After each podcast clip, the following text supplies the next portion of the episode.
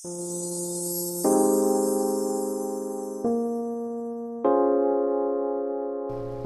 ustedes, el moderador Geraldo Berríos del programa Pensamientos Directos por radiocarisma.com.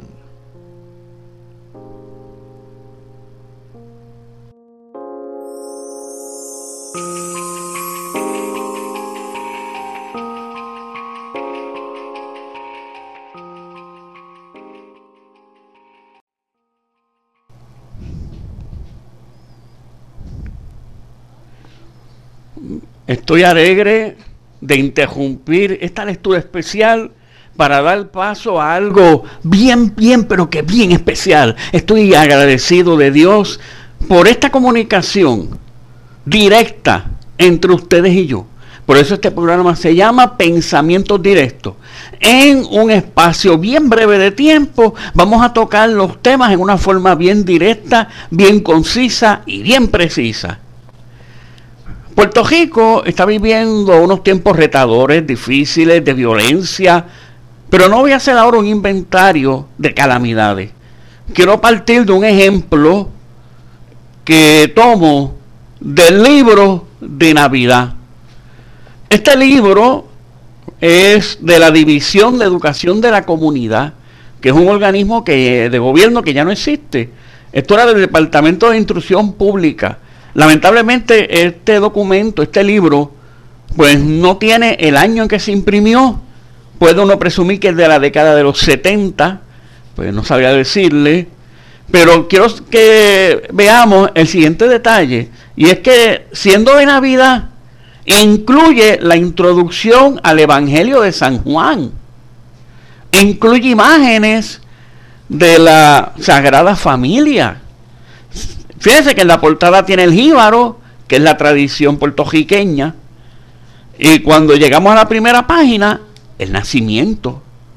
Fíjense que el hecho de que haya un principio constitucional de la separación de iglesia y Estado no impide que usted pueda incluir en documentos como este que tengo aquí escenas de las bases culturales, escenas de los valores tradicionales. El pensamiento directo ante esto es que considero que Puerto Rico necesita nuevamente la división de educación de la comunidad. Fíjense que aquí, en este documento, cuando veo a los realizadores, el editor era Gene Marqué, que fue un destacado escritor.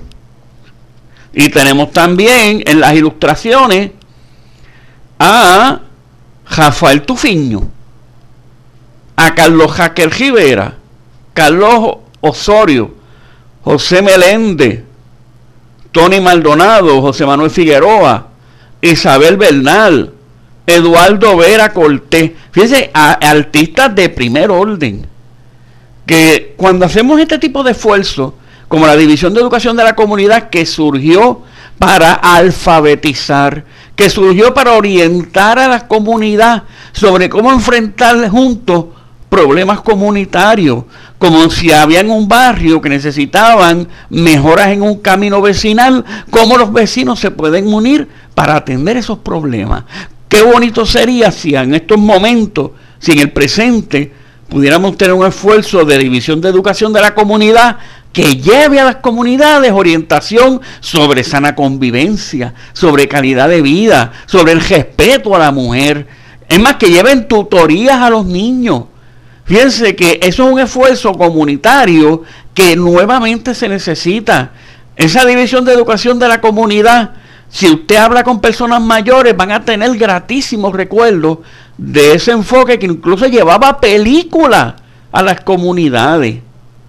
Y tengo que enlazar ese trabajo de la División de Educación de la Comunidad, que le digo, hace años dejó de existir, y como pensamiento directo, observación directa, hace falta que eso vuelva a existir nuevamente. En un país que se cuestiona mucho cómo se, cómo se administran los fondos públicos, hacer un esfuerzo educativo así, que si lo podemos perfeccionar, en vez de ser todo del Estado, podemos unir a las entidades sin fines de lucro, a las entidades de base de fe, incluso como la comunidad León de Judá, que podrían integrarse a un esfuerzo de educación de la comunidad en que el gobierno pues brinde una estructura básica y la comunidad pueda seguir creando. No es imposible porque eso existía. Y fíjense como cuando uno abandona organismos y valores que funcionan, los resultados no son buenos.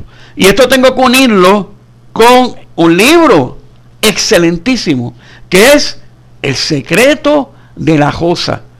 Este libro fue escrito por un destacado artista, escritor, cantante, pero sobre todo ser humano, que él de verdad consagra su vocación junto a Vilma, que esa es la compañía idónea. Yo veo a G y a Vilma y digo, esa pareja la hicieron en el cielo y la trajeron a la tierra. ¿Ve? Pues entonces, en la parte de el origen del amor, ¿qué nos dice? María le dio la sangre, los ojos, la nariz, sus pies, sus manitas, en formación en su vientre virginal.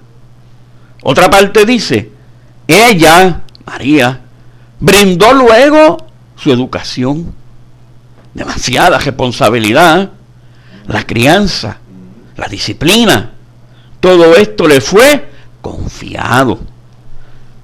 Mire, yo estoy consciente de que hay diversidad de pensamientos y de formaciones viendo este programa. Yo no le digo que usted tiene que creer en una creencia mariana. Yo no te digo que tú tienes que creer en la Virgen de Guadalupe o la Virgen de Fátima o que tienes que tener el rosario. Digo, yo estoy yo apoyo eso. Pero no estoy aquí para forzar a otro. Todas las personas que tengan una creencia cristiana, o incluso personas que dicen que no son cristianas, pero reconocen el valor de Jesucristo como pensador o como educador o como motivador. Mire, Jesús fue el gran motivador que vivió en este mundo, pero ya se va a dejar para otro programa. Jesús el motivador. En este momento, pues yo quisiera que veamos que todos podemos coincidir en reconocer el valor especial que hubo en María para que se le confiara lo más grande que se le podía confiar a una mujer, que es tener dentro y formar a Jesús, al Hijo de Dios. Pregúntese usted, ¿usted se siente capacitado para criar a Jesucristo.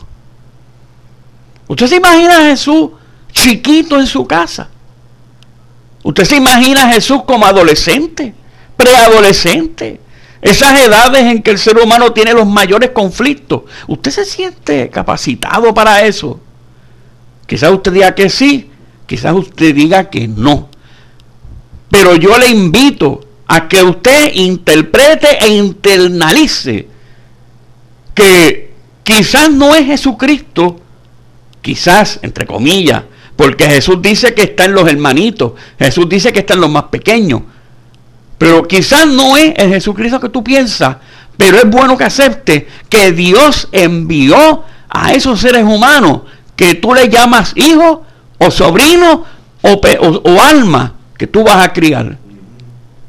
Pensamiento directo en este momento acepta la responsabilidad de consagrar a Dios desde tu casa una nueva civilización. Ese es el pensamiento directo a ti. No lleves violencia a tu casa.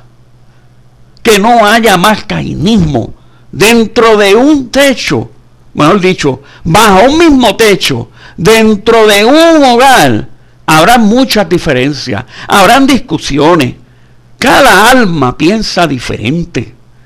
Pero vamos a dar ejemplo.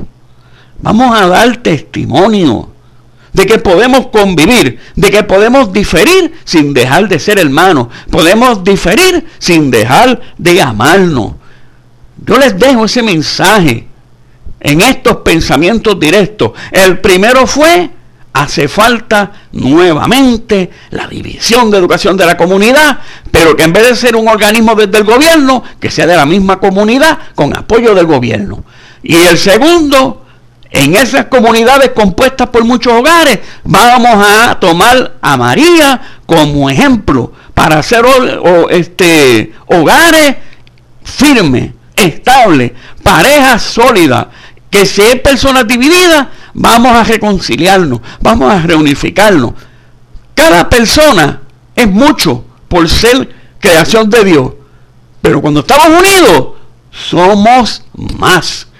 De verdad que estoy agradecido, les bendigo y gracias y espero que sigamos coincidiendo en estos pensamientos directos. Dios les bendiga.